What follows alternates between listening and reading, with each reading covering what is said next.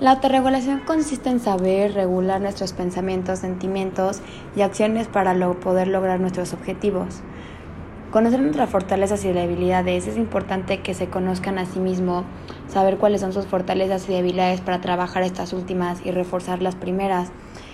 Ello lo ayudará a confiar en sus capacidades y habilidades. También se entiende por autorregulación el control de una persona ejerce sobre sus emociones, sus acciones y sus pensamientos. Este proceso contribuye a que el individuo pueda cumplir con los objetivos, pueda decidir que, la, que la autorregulación implica el dominio de la conducta y de los procesos cognitivos.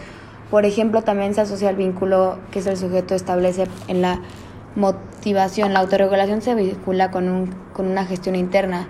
Tomemos el caso de un joven que al recibir el salario decide no gastar el dinero en salida con sus amigos y en cambio opta por ahorrar para pagar sus estudios.